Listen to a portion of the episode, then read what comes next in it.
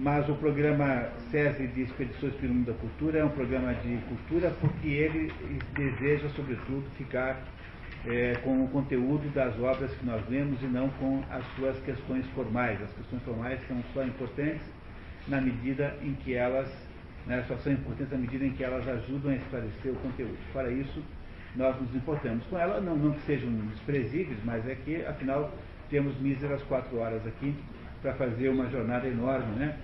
E come, começaríamos o ano, né? Se, se fôssemos começar com esse livro, eu acho que não vai ter mais, com o Proust, com No Caminho de Swan, que é o primeiro dos sete livros da procura do, do de, de Temps Perdu, que é a maior obra da literatura francesa de todos os tempos, e que teria que ser lido em sete, sete encontros. Isso é obviamente impossível, não temos sete encontros para o Proust, sem nenhum desmerecimento do próprio.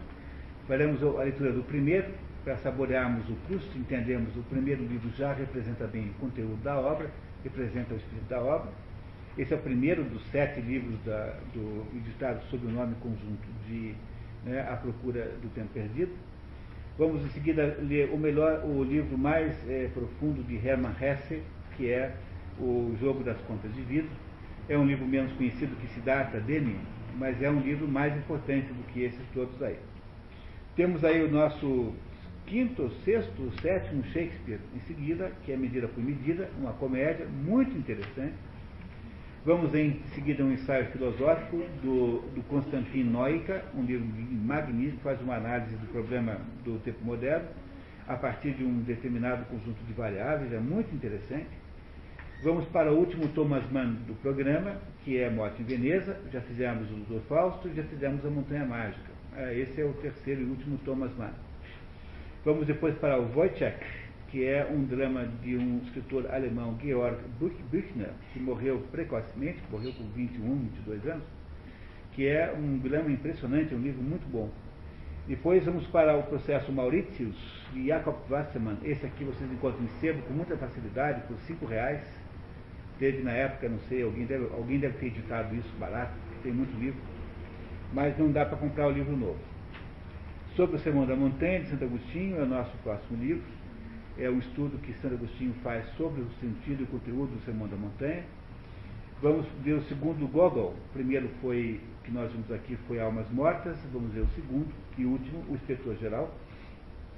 Depois pegamos um, um outro russo, Tolstói, Ana Karenina que é uma história prima irmã da Madame Bovary, é uma história mais recente que a Madame Bovary, é? é alguns anos, assim, como 15, 20 anos, mas é uma história com a temática parecida, embora com uma outro, outro tratamento. Vamos em seguida para um livro que entrou na lista no último minuto, o finado Matia Pascal, que é do Luigi Pirandello, de que nós vimos aqui seis personagens à procura de um autor. Aí vamos ver um outro ensaio teológico do Mário Ferreira dos Santos, Cristianismo na Religião do Homem. Vamos estudar o conceito de cristianismo pela visão do Mário Ferreira dos Santos. Esse é um livro que compra-se com facilidade, ainda, imagino. Tartufo, do Molière, uma, a, a, comédia mais conhecida de Molière, muito interessante. Uh, vamos fazer o quarto e último Platão, que é Fédon, ou Fedão, como vocês preferirem né, completa a tetralogia platônica que nós é, estabelecemos no nosso conjunto. Depois lemos mais um livro do Jorge Bernanos, chamado Sobre o Céu de Satã, é um romance, e passamos para um pequeno livro de ensaios, um livro iluminado, brilhante, é, do T.S. Eliot, que de, defende a tese de que toda cultura, qualquer que seja a cultura humana, tem origem religiosa Vamos para o último Shakespeare do ano, Noite de Reis, que é chamado de Eleventh, de Eleventh Night, a décima, é, Twelfth Night, né? a décima segunda noite em inglês, que é o dia de reis, né? A décima segunda noite é o dia de reis, contado a partir de, de, de 25 de dezembro. Uh, depois disso temos Père Goriot, que é um, um livro talvez mais importante do Balzac, não sei, não é meu preferido, mas é um livro muito bom, impressionante também. Castro, uma, uma, uma tragédia muito antiga, escrita por um português chamado Antônio Ferreira, século XVI, XV, XVI, que conta a história de Inês de Castro, a história que nós já conhecemos parcialmente aqui, quando estudamos os Lusíadas, que dedica lá uma boa quantidade de cantos a essa história, ou pelo menos de estrofes. Né? Vamos para Medeia, que é uma peça de Eurípides, uma peça muito, muito uh, como é que eu diria? É uma peça polêmica, sobre vários aspectos, vocês verão depois por quê. E aí temos a Eneida de Virgílio, que é a última grande canto épico, né, a última grande poesia épica que nós não vimos ainda, dos grandes cantos épicos, tirando aí o Paraíso Perdido do, do John Milton, que esse a gente não, não pretende fazer. E acabamos o ano, então, o ano que vem, com o Fernando Pessoa, com a mensagem, o livro com que ele ganhou um concurso de poemas, é, é uma, instituído pelo governo português, em que estão talvez as poesias mais significativas de Fernando Pessoa. Esse é o nosso, nosso programa para o que vem. Espero que vocês tenham ficado emocionados. Eu, eu sinto uma verdadeira emoção, sinto, senti. Né? Maria, que ano foi escrito esse livro, esse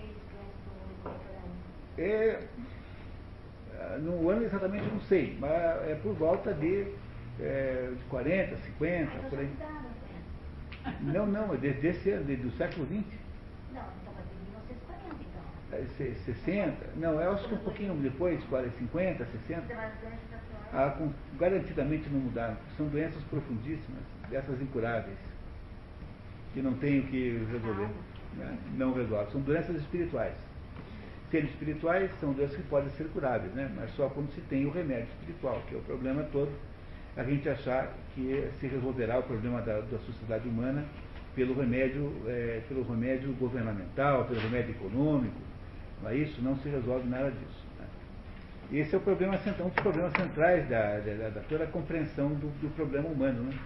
Porque há determinado grau de problema humano que só se resolve com auxílio e com intervenção espiritual, seja por uma pessoa, seja por um país. O Brasil é tipicamente o país que só vai consertar no dia que for espiritualmente melhor. No sentido, não estou aqui fazendo positivo religioso, não é nesse sentido. O Brasil precisa fazer aí uma discussão de revisões nas suas atitudes é, de valores perante o mundo, assim, basicamente. Bom, mas esse é um assunto bem grande, a gente vai ter todo esse dia para debater isso. Esse é o programa para o ano que vem. A sequência dos livros não deve ser essa, provavelmente vai haver alguma mudança, não muita. E as datas estão erradas. Então vocês, por favor, desconsiderem essas aí. Por isso é que está arriscado para ninguém depois é, se enganar, né? Quando, quando chegar na hora. Então essas daí não valem, tá? Tá certo? Só vão valer então as datas, as datas novas. Ok? Muito bem, podemos entrar no assunto? Eu tenho uma, uma entre os, os, assuntos que me interessam na vida, há dois que me interessam especialmente, que é Platão e Aristóteles. Eu tenho, tenho então um projeto de vida inteira para ler Platão e Aristóteles a vida inteira. Eu tenho, compro todos os livros que aparecem, todos os grandes livros de comentários sobre esses dois. Tenho uma biblioteca nessa altura muito significativa de aquilo que se chama em, em, em literatura de fortuna crítica. Já ouviram essa expressão, fortuna crítica? Fortuna crítica é o conjunto de coisas que se diz de uma certa obra. Então, quando um, um um autor é desconsiderado, não é levado em conta, disse que a sua fortuna crítica é baixa, pequena, limitada. De modo que eu, de alguma maneira, estou prisioneiro para o resto da vida no assunto Platão e Aristóteles, ou seja, filosofia grega clássica, que me parece um assunto inesgotável. É inesgotável nem que eu tivesse, é inesgotável até para quem tem meia dúzia de vidas. Não, não, não, até que eu fosse um gato, tivesse sete, né? Não é isso? é, não, não daria para viver, para entender isso, né, para usufruir. Portanto, eu tenho como primeira atitude na vida uma incrível e, e, e fortíssima é, aversão à polêmica Aristóteles versus Platão. Não é? Porque, porque não se, eu acho inconcebível que alguém ache e há gente inteligentíssima que faz essas coisas. Tem o Jonathan Barnes, por exemplo, que é um dos maiores estudiosos de Aristóteles modernos, fala mal de Platão o tempo todo, diz que Platão é um sujeito exagerado, poético, enfim. Ele não, nunca se deu trabalho de estudar Platão, né, para valer, porque ele tem essa atitude assim, meio de igrejinha. E é, não é incomum essa atitude de igrejinha, de ficar com Aristóteles ou com Platão. Eu, segunda, quarta e sexta, sou aristotélico, terça, quinta e sábado, sou platônico. Né? Né? Domingo eu fico com, com o teatro grego, para variar um pouquinho. Então, o que eu queria dizer, em primeiro lugar, é que há uma coisa monumental nesses dois, nesses dois grandes é, escritores e filósofos e pensadores, de que nós estamos aqui nesse curso apenas inter, uh, utilizando textos do Platão, porque Aristóteles tem uma dificuldade ligada ao seu próprio estilo de escrever, ao próprio modo como as obras estão apresentadas, que torna Aristóteles muito difícil de examinar aqui na, na, nas condições do nosso, do nosso grupo aqui de trabalho de sábado à tarde. Não é? Ah, embora haja aqui em Curitiba um grupo de, de pessoas que está estudando Aristóteles comigo há dois anos. Estudamos até, fizemos aí até o primeiro semestre, tudo da física de Aristóteles, por exemplo. Em São Paulo, eu mantenho um grupo que estuda Platão. Estamos lendo Platão inteiro. Estamos lá pelo oitavo ou nono é, diálogo, lendo linha por linha. É? Linha por linha. Quando eu digo grupo de leitura, estou falando da outra metodologia que eu conduzo. Essa metodologia aqui é uma metodologia sintética. Em quatro horas nós fazemos um passeio pela obra inteira. E, em, e, na outra lá nós lemos o livro inteiro. Por exemplo, aqui em Curitiba, nesse momento, um grupo lendo comigo a Ilíada. Estamos lá na metade do livro. Vamos terminar o livro até agora, final do, do ano. Várias pessoas que estão nesse grupo estão aqui presentes. Né? Estamos lendo a Ilíada, as aventuras daquela encrenca da Ilíada. E, e, aquela metodologia permite muito mais aprofundamento, em compensação ela demora muito tempo, portanto ela tem a desvantagem de ser muito custosa, né, de ter pouca produtividade econômica, digamos assim. E como produtividade econômica não é importante para tudo, né, não é isso? Nós não estamos aqui, afinal de contas, fabricando pregos, quando seria então muito importante, é, possível manter então as duas fórmulas uh, simultaneamente. Mas Platão é, alguma, é um autor que eu estou o tempo todo estudando, poderia ficar aqui a tarde inteira falando de Platão só para dar introdução ao assunto, nós não temos essa possibilidade, por razões né, óbvias que vocês compreendem. E é preciso dizer alguma coisa sobre ele, apenas como a guisa de introdução. Platão é o mais importante dos alunos de Sócrates. Sócrates não teve propriamente discípulos. Sócrates tinha pessoas que ele influenciava, mas Platão, é, quando Sócrates morreu, Platão, Sócrates morre em 399 a.C. Platão era muito jovem nessa época, embora já fosse aluno de Sócrates, e Platão, diferentemente de Sócrates, tem uma história uma, muito social, muito mais rica. Sócrates é, filha, é filho de um, de, um, de um escultor, mas não um escultor no sentido é, do Leonardo da Vinci, escultor de, de paralelepípedo, de pedras, de, de, de para construção, né? E, o, e Platão é filho de uma, pelo, tanto pelo pai quanto pela mãe, ele descende das famílias mais é, ricas e poderosas politicamente da história de, da, da, da, Grécia. Não é? Da, história de Atenas, por favor, né? A Grécia não existe como entidade política, né? História de Atenas. Ele é descendente de Solon, por um, pelo lado da mãe, ele é, portanto, um sujeito vocacionado para o mundo político, como todo grego na sua posição social. Tudo indicava que Platão ia ser provavelmente um dirigente importante em Atenas. Não é? Todo esse assunto é um assunto ateniense, porque as cidades gregas, as polis, eram independentes entre si e não havia entre elas, né, entre as cidades gregas, não havia uma, uma união, a não ser circunstancialmente por questões militares, coalizões temporárias e, de certo modo, precárias. E Platão, então, é, participa como testemunha visual de todo o processo de Sócrates. Ele está no julgamento, é, tanto é que depois escreveria a Apologia de Sócrates, uh, que ele assistiu, ele foi testemunha, embora não estivesse no dia da morte de Platão, que está, situação essa que está descrita no Fédon, Fédon, o Fedão, é o último livro de Platão da nossa série, eh, que será apresentado o ano que vem. Né? O ano que vem nós terminamos a série de 100 livros. Com a mensagem, nós terminamos os 100 livros que foram selecionados ao longo desses cinco anos. E aí podemos já ah, admitir que há, que há milagres possíveis, porque ter sido capaz de fazer esse programa há cinco anos não é uma coisa comum no, no Brasil, dentro das nossas dificuldades, né? as nossas dificuldades de todos os tipos. O Fédon, que vocês conhecerão ano que vem, ele relata o último dia da vida de, de, de Sócrates. E o, o, o, Sócrates, não, Platão, desculpe, né? é, tendo percebido que o julgamento de Sócrates havia sido político, que não era um julgamento em torno da questão, é, é, a acusação que ele fazia era uma acusação é, apenas de, de fachada, no fundo queriam matar alguém. Era o processo típico do bode expiatório.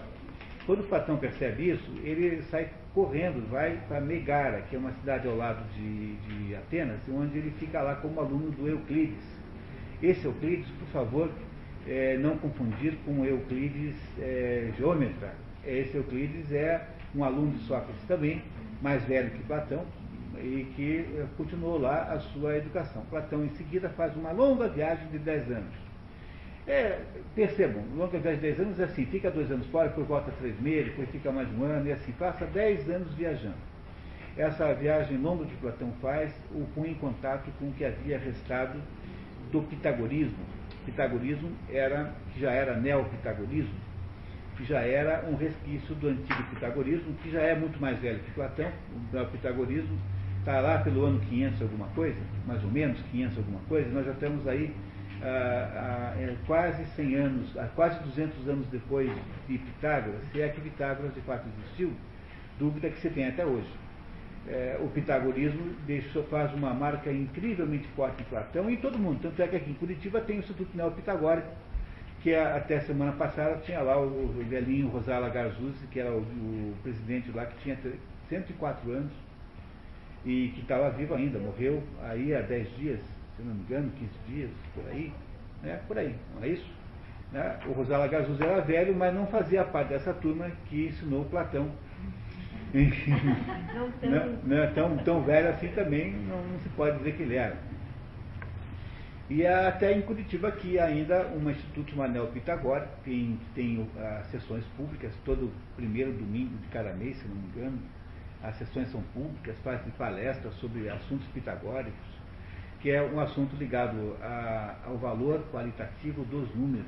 É a arte de investigar o significado dos números, não confundir isso com essa numerologia de somar algum para saber se você pode casar com a pessoa, vai dar, se quatro da pessoa mais seis de você vai dar um número bacana. Tá?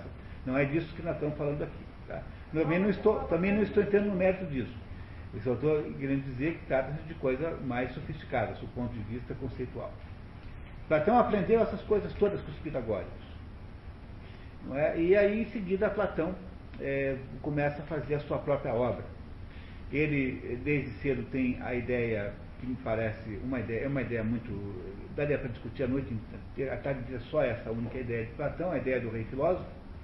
Ele tinha a ideia de que o, o, o sujeito que governa deveria ser, de alguma maneira, filósofo, o que é um profundo engano, o que é um equívoco extraordinário, não pode ser feito assim mas ele se envolve com a cidade de Siracusa, com a polis de Siracusa, que é uma cidade grega que fica na Itália. Não era uma cidade italiana, uma cidade grega que fica na atual Itália.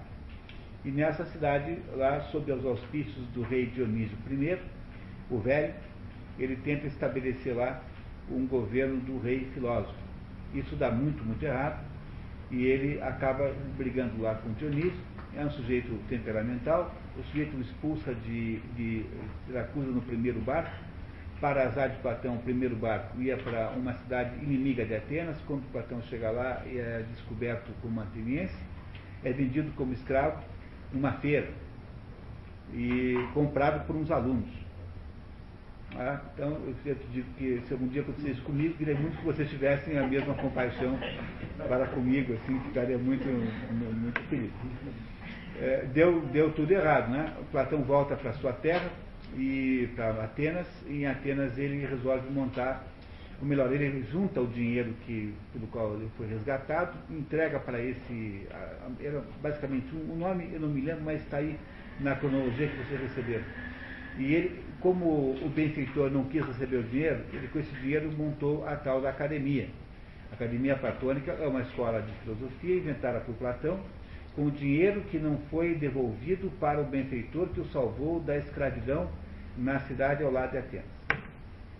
Essa academia foi a instituição de ensino mais duradoura da história da humanidade, porque ela, ela existiu aí, mais ou menos, da época, é só olhar aí as datas, tá? Olhando aí para a cronologia que vocês têm aí, ela existiu A academia existiu. E de 387, de 387 a.C., até 529, quando o operador Justiniano a fechou sob suspeita de paganismo. Esse negócio aí durou aí 900 anos. Não há nenhuma universidade no mundo que tenha durado tanto por enquanto, né? É provável que essa, esse recorde vai ser batido, né, por essas universidades muito antigas. Mas ainda é a instituição de ensino mais duradoura da história da humanidade. É claro que não com os mesmos, com a mesma equipe.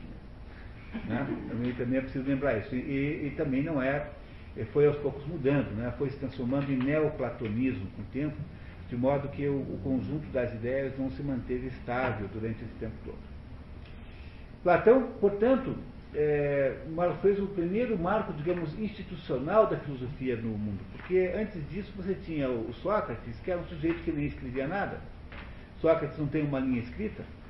Não é? O que nós sabemos de Sócrates é aquilo que Platão diz dele, basicamente. Embora haja outras fontes, a fonte mais fidedigna, mais próxima, é Platão, porque Platão escreveu nos seus diálogos, era um modo como Platão se ensinava a filosofia, pelos diálogos. Que é que são diálogos? São conversas com, com uma natureza teatral, muito bem editados, parece mesmo um teatro, você é muito fácil de ler, comparando com Aristóteles, por exemplo, é muito mais fácil de ler que Aristóteles, tirando uma meia dúzia, tirando aí basicamente Timeu, que é mais difícil, Sofista, Teteto, são mais complicados, Crátios, digamos assim, o resto é mais ou menos fácil de ler. É claro que é profundo também, não, não se engane, não o subestime, mas Platão aí criou uma, um gênero literário filosófico chamado diálogo. E é assim que são as obras de Platão. São diálogos entre personagens, sendo que na maior parte do tempo né, quem está conduzindo a conversa é Sócrates. Há alguns exemplos em que não é. Por exemplo, no, no, no sofista, quem conduz a conversa é um certo estrangeiro no, no, no, Protágoras, é o Protágoras quem fala mais que qualquer outra pessoa. Ah, no, no Leis, por exemplo, é também um estrangeiro, não sabe se é o mesmo da outra, outro diálogo, enfim. Mas a maioria dos diálogos de Platão, quem conduz a conversa é Sócrates. Aí nasceu um problema, né? Esse Sócrates que está falando ali é o Sócrates de verdade ou é um Sócrates, é um Platão fantasiado de Sócrates? Sócrates ali é real ou é um boneco de ventríloco?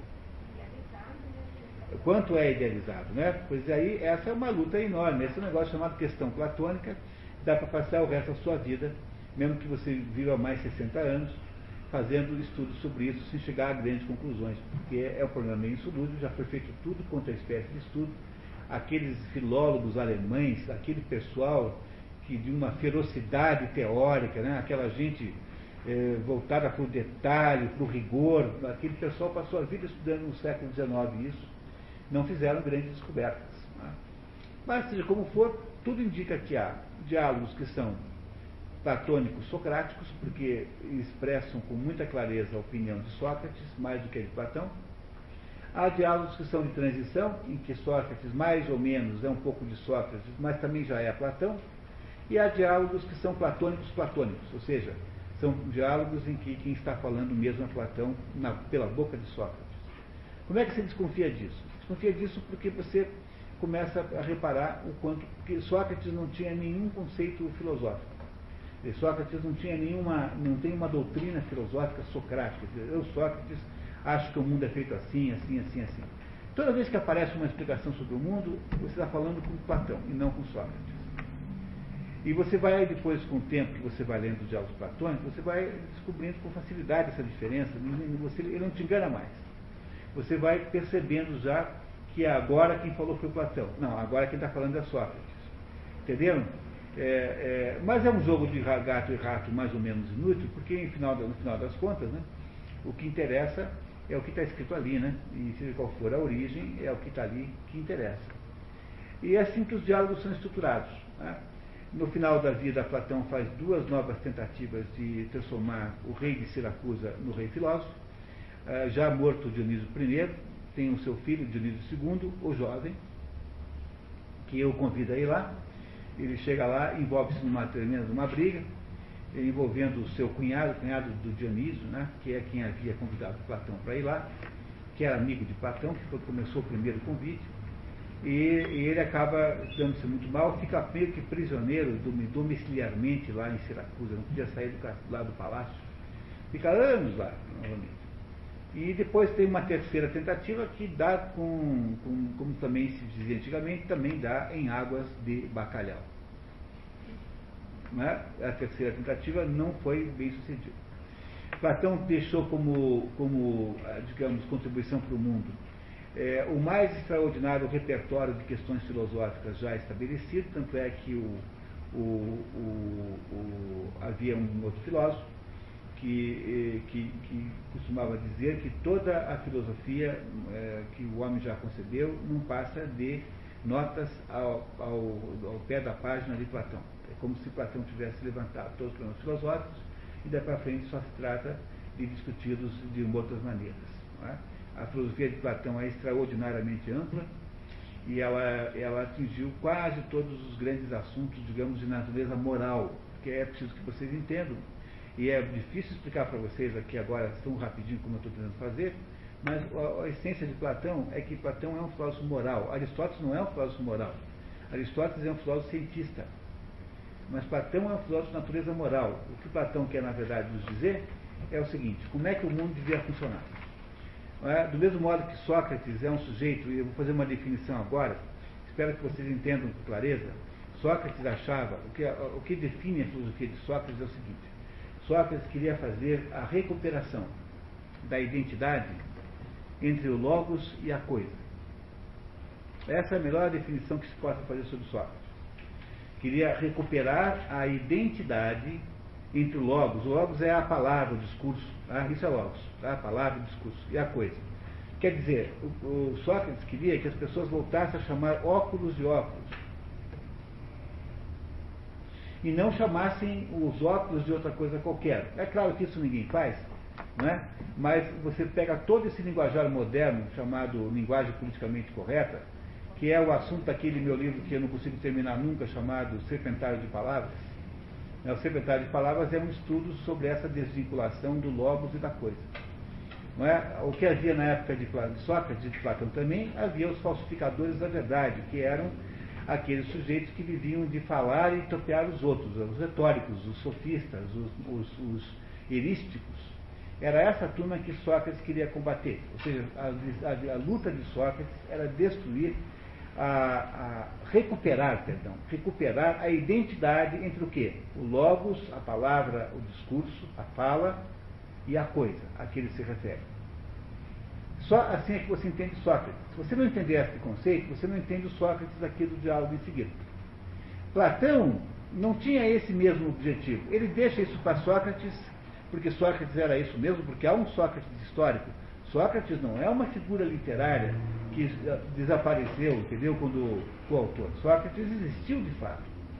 Não é? Platão não queria fazer a recuperação da identidade do Logos com a coisa. Platão queria fazer a recuperação da identidade entre a polis e o cosmos. Entenderam que, que sutilmente a diferença que é entre essas duas coisas? Né? Sócrates quer fazer com que a palavra deixe de ser mentira, que ela fale de fato o que é. E Platão está querendo que a polis, a organização humana, a organização social humana, não é? que é a, a polis, seja é, sintônica, esteja em sintonia com a ordem geral do cosmos, com o mundo, tal, com, a, com, a, com, a, com a hierarquia do mundo. Logo, Platão é um filósofo de natureza moral. Ele tem uma teoria central, que nós vamos debater hoje aqui, é para esse, esse, esse diálogo traz justamente essa teoria, mas essa teoria é apenas, um, é, um, é apenas uma espécie de instrumento pra, com que ele usa para poder defender, no fundo, a sua ideia central moral, que é de achar que a polis e o cosmos, de alguma maneira, têm que estar sintonizados.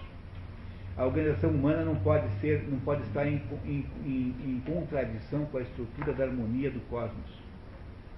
É por isso que os livros de, digamos, mais eh, importantes de Platão, seu ponto de vista, sua influência, são a República, as leis, são aqueles livros que, de alguma maneira, descrevem a ordem que do cosmos deveria ser implantada na cidade, na polis. Ok? Podemos começar então a ler? A gente vai voltar a todos os assuntos. Só queria ter certeza que vocês de fato entenderam o que eu disse sobre Sócrates. Todo mundo tem certeza que entendeu o que é a recuperação da identidade, da palavra, do logos, né? A mesma coisa. Logos. E a coisa. Está claro para vocês isso? Tá? Muito bem. Então vamos lá. Se vocês estiverem dispostos e animados, nós temos aqui a nossa leitura oficial que é clara. Né? Assim. E eu começo lendo essa pequena introdução aqui, apenas para esquentar aqui o assunto. Além de não haver dúvida sobre a autenticidade do Menão, ou Menon, como quiserem chamar, todos os estudiosos atribuem o diálogo ao período médio da vida do filósofo, quando Platão fazia a transição entre os diálogos socráticos e os diálogos platônicos propriamente ditos. Não há nenhuma obra de Platão que esteja desaparecida. Platão veio 100% preservado para o mundo moderno. O que há é alguns diálogos de que se duvida que seja de Platão. Ou seja, em Platão a situação é o contrário de Aristóteles, porque Aristóteles veio só 10% da obra. E Platão veio 120% da obra. Entenderam o problema?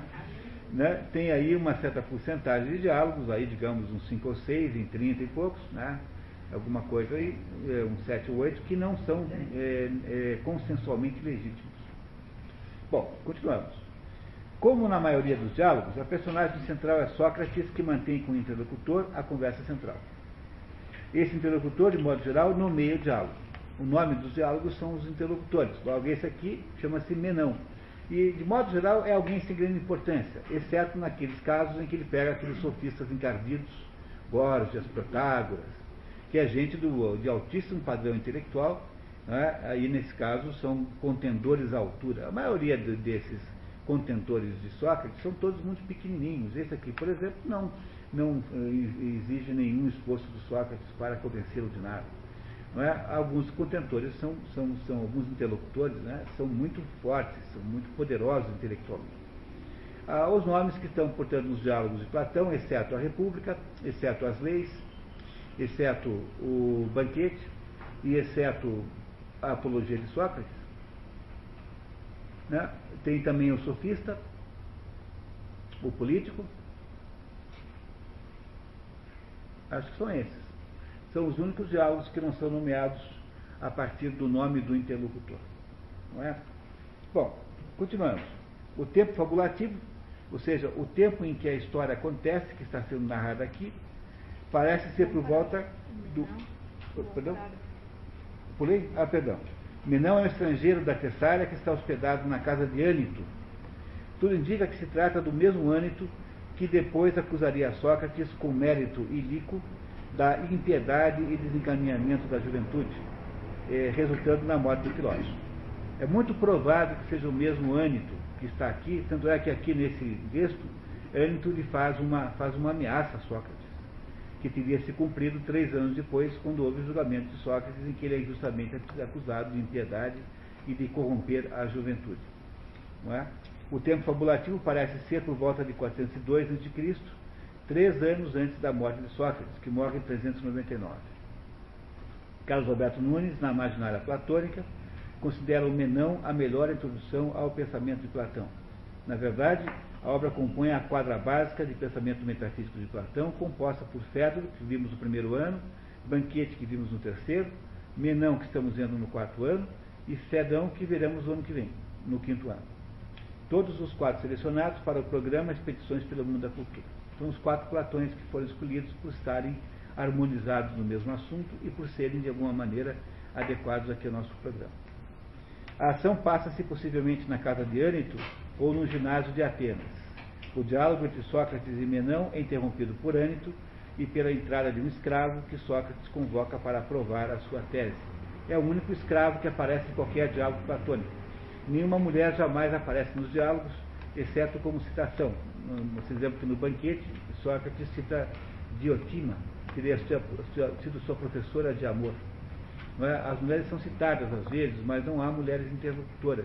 O ambiente, o ambiente eh, social em que acontecem os diálogos é claramente masculino e frequentemente pederástico, é, sem a conotação moderna disso, né, na conotação grega desse assunto, muito diferente da, da moderna.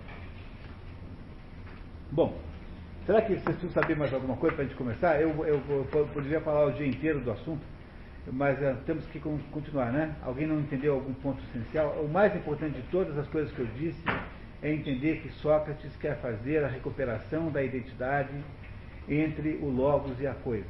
Essa é a melhor definição de Sócrates que existe. Ok? Temos aí o Platão, numa, numa ilustração que, que parece ser o Platão mesmo, né? é tida como sendo do próprio Platão. Ele tinha o nome de Platão, o nome de Platão não é Platão, ele tem um apelido de Platão. Platão é um apelido que significa chato, chato em grego, mas chato não no sentido de desagradável, mas de raso, porque ele teria uma aparência física que lembraria isso, não se sabe se é a cabeça se é o peito, ele tinha uma aparência física que lhe dava essa sensação de ser chato. Não é? Muito bem. Pois não.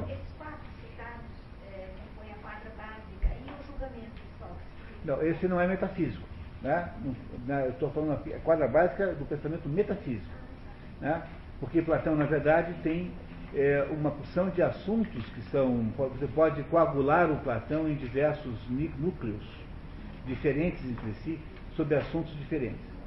A, o julgamento de Sócrates, ou a apologia de Sócrates, tanto faz, é a, a obra única na obra de Platão. Porque ele não é um diálogo, embora tenha um diálogo, não é bem um diálogo é, não é uma obra ficcional, porque aqui, de fato, nós não sabemos se isso aqui aconteceu de fato. Pode ser que sim, pode ser que não.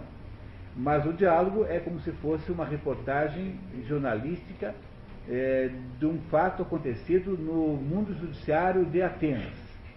Como nós temos outros depoimentos que, que o atestam, é muito provável que ali esteja bem próximo do que aconteceu de verdade. Porque o Xenofonte também faz comentários, também tem uma apologia de Sócrates escrita por Xenofonte também há coincidência em diversas coisas ali que são ditas. Logo, deve haver algum realismo naquilo. Logo, a Apologia de Sócrates é uma obra que você precisa tirar do conjunto para poder entendê-la, que ela não é parente de nenhuma outra.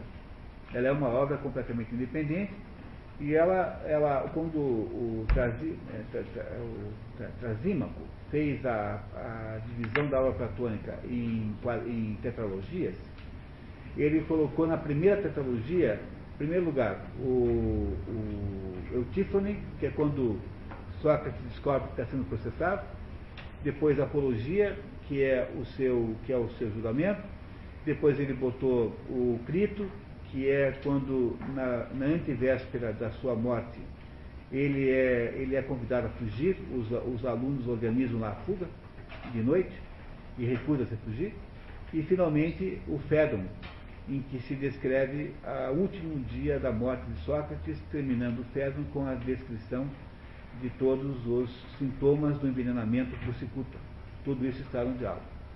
Logo, a apologia de Sócrates só cabe no conjunto de platônico se for é, relacionada ao tema, digamos assim, ao tema cronológico, né? não é isso? Porque em si ela é completamente independente, não tem ligação com as outras coisas. Ok? Podemos então começar? Vocês topam? Então tá bem, vamos lá. Dizer, Sócrates, se a virtude pode ser ensinada, ou, no caso não ser, se é adquirida pela prática, e não sendo alcançada nem pelo ensino, nem pela prática, se se acha naturalmente no homem, e de que modo? É, essa, essa primeira intervenção do Menon, né, do Menão, é o, o assunto do diálogo. Esse diálogo que foi feito para explicar, para discutir conosco se esse negócio chamado virtude pode ser ensinado ou não.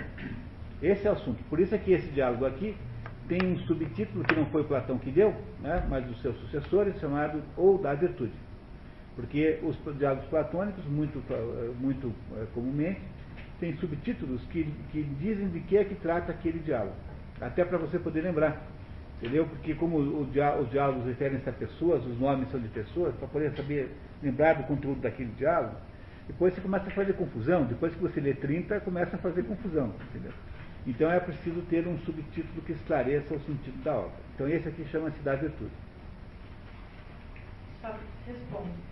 De minha parte, tão longe estou de saber se ela pode ou não ser ensinada, que nem mesmo conseguiria dizer o que seja a virtude em sua essência. Como me não se escandaliza, Sócrates insiste que também nunca se deparou com quem soubesse, e pede a Menão que defina. Bom, antes disso, né, é, entendendo o Sócrates como pensa, né, no Teeteto é, de Platão, é, Sócrates diz assim para o Teeteto. O Teeteto é um jovem com quem ele está conversando. E Sócrates diz assim para o Teeteto, olha, Teeteto, vou contar uma coisa para você. Você sabe que a minha mãe é parteira, né? Claro, sabia. Minha mãe é parteira. E, e, e eu queria dizer para você que que foi com ela que eu aprendi tudo que eu sei. Mas como assim? Ah, porque veja só. É, eu, eu e minha mãe fazemos a mesma coisa. A minha mãe ajuda as crianças a nascerem e eu ajudo as ideias a nascerem. Essa é a nossa diferença. Só que a minha tarefa é muito mais difícil e quando nasce uma criança, a minha mãe sabe automaticamente que nasceu uma criança, não tem dúvida que ele é uma criança. Agora, quando nasce uma ideia, nem sempre a gente sabe se essa ideia vale alguma coisa, se é uma ideia de fato. Quem, quem é que pode dizer que não se trata de um ovo sem gema? Portanto, é, Teteto, a minha missão é ser parteiro das ideias, ser parteiro das ideias dos outros. É isso que eu dedico a minha vida. E o que, que eu faço então?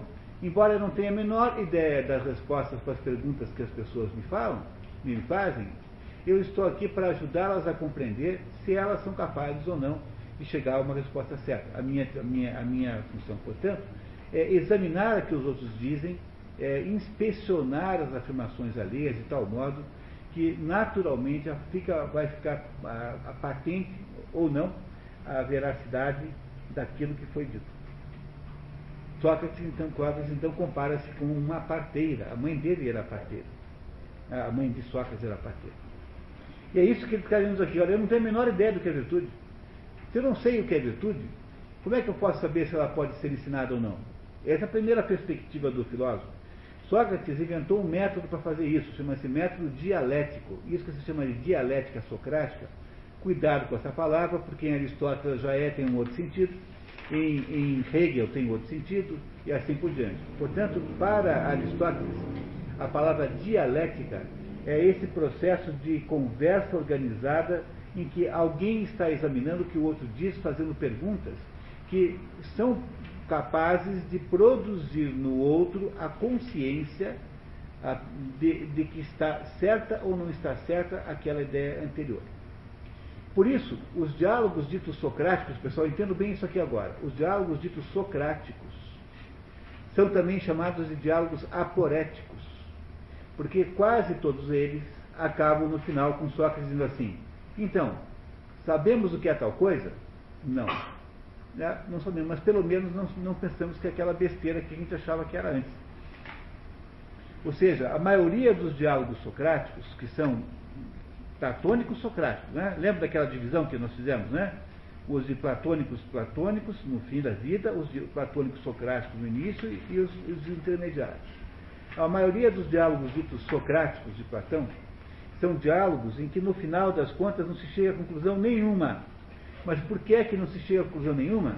Porque a ideia aí não era definir o que é virtude, mas a ideia era você fazer uma investigação do que se pensa que é a virtude, de modo que se possa pelo menos é, é, desembarcar do auto-engano se possa pelo menos desembarcar da autoilusão, desembarcar da bobagem. Você desembarca da bobagem, pelo menos sabe que aquilo que você está dizendo e que você achava que era, é, não é bem o que você achava que era.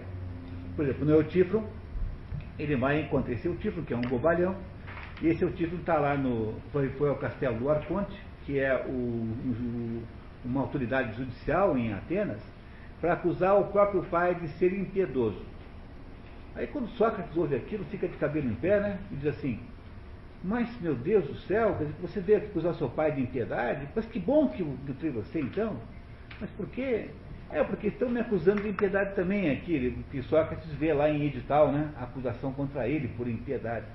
Porque como, eu, como você sabe o que é isso? Porque você deve saber o que é isso, né? Já que está acusando seu próprio pai disso. Então, já que você sabe, aproveita você me ensina, porque eu tenho que me defender lá no tribunal Queria muito que você me ensinasse o que é isso, porque eu não sei o que é. Aí começa o bobão do Eutífone tentando explicar o que é impiedade, e cada coisa que ele explica, Sócrates demore, né? Não sobra nada, né? Faz picadinho. Mas Sócrates nunca irá dizer, até o final do livro, o que é impiedade. Porque não é essa a ideia. A ideia é apenas demonstrar que o outro sujeito pensa que sabe alguma coisa, mas não sabe nada. No final da história, o Eutífone eh, sai correndo. Fala, ah, desculpe, tem que ir embora, tem um compromisso, não posso mais ficar aí é, não consegue mais aguentar. De fato, ele pelo menos deve ter descoberto que, que ele não deve acusar o pai dele de alguma coisa que ele mesmo não sabe o que é. Porque ele não sabe, ele não sabe o que é piedade, só que Sócrates também não sabe, mas Sócrates sabe que não sabe. Ok? Esse é o espírito socrático. Tá certo? Ele está começando a conversa com Menão do mesmo jeito. A conversa com o Meno é exatamente igual. Tá? Não é difícil, Sócrates, dizer o que me pede Pronto, não é difícil, hein? Olha só, começou mal. Porque se o Foca disse que não sabia, e ele agora acha que é facílimo, eh, vamos ver. Inicialmente, se quiseres, a virtude do homem é muito fácil de definir, pois a virtude do homem consiste em ser ele capaz de administrar os negócios da cidade, e nessa ocupação fazer bem aos amigos e mal aos inimigos, além de precatar para que não lhe aconteça nada ruim. Caso queiras conhecer a virtude da mulher, não será difícil explicar que é dever desta governar bem a casa, cuidar do que nela se contém e obedecer ao marido. Essa é a parte mais genial de toda a aula platônica. Esse comentário é o mais importante. tá certo. Diferentemente, por sua vez, é a virtude da criança, conforme seja menino ou menina, ou do velho, quer se trate de homem livre, se quiseres, quer de escravo ainda há muitas outras virtudes, de forma que não é nada difícil dizer que seja virtude.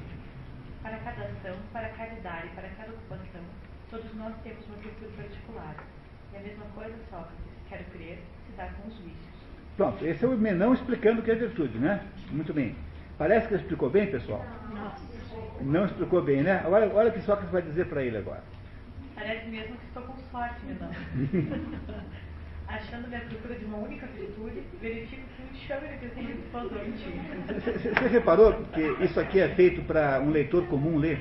Isso aqui, pessoal, é escrito em linguagem literária. Os diálogos platônicos eh, estão. De vez em quando eles ficam difíceis, porque é preciso que a gente tenha um conceito metafísico para entender o que ele quer dizer. Mas os diálogos platônicos, em princípio, eram vendidos na feira lá em Atenas.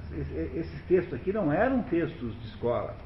É por isso mesmo que se acha, e com toda certeza, e essa é uma outra polêmica imensa que precisaria do dia inteiro para ver também, que há um conjunto de ensinamentos é, não escritos, que são chamados grafa dogmata, que estão, aliás, testemunhados pelo próprio Aristóteles. Aristóteles foi durante 20 anos aluno de Platão.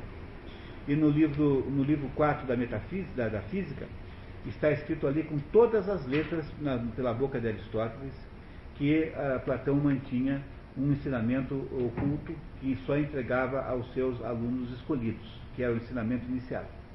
Bom, então esse ensinamento nós podemos supor o que, que, é que queiramos sobre ele.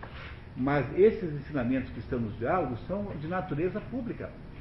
Ele tem um humor, tem uma certa, tem uma certa teatralidade. É muito interessante isso aqui. Se não fosse um pouco impalatável para teatro, né, porque o teatro precisa de coisa mais aventuresca, né, dariam para fazer, para ser encenado o diálogo de Platão, com toda certeza. Ok? Continuamos. Porém, não, para aproveitarmos a imagem do enxame, se eu lhe perguntasse qual era a natureza da abelha, e me dissesse que há muitas abelhas das mais variadas espécies, que me responderias no caso de eu voltar a interrogar-te? Queres dizer que pelo fato de serem abelhas é que elas são muitas e variadas e diferentes umas das outras? Ou não é por isso que se distinguem, mas por certas características, como a beleza, o tamanho ou qualquer outra particularidade? Diz, que responderias a quem te formulasse semelhante pergunta? Veja o que ele fez. Ele apenas está desafiando o outro que fez, que fez a afirmação. Isso é dialética socrática. Responderia o seguinte, que como abelhas não diferem umas das outras. E se eu continuasse a falar?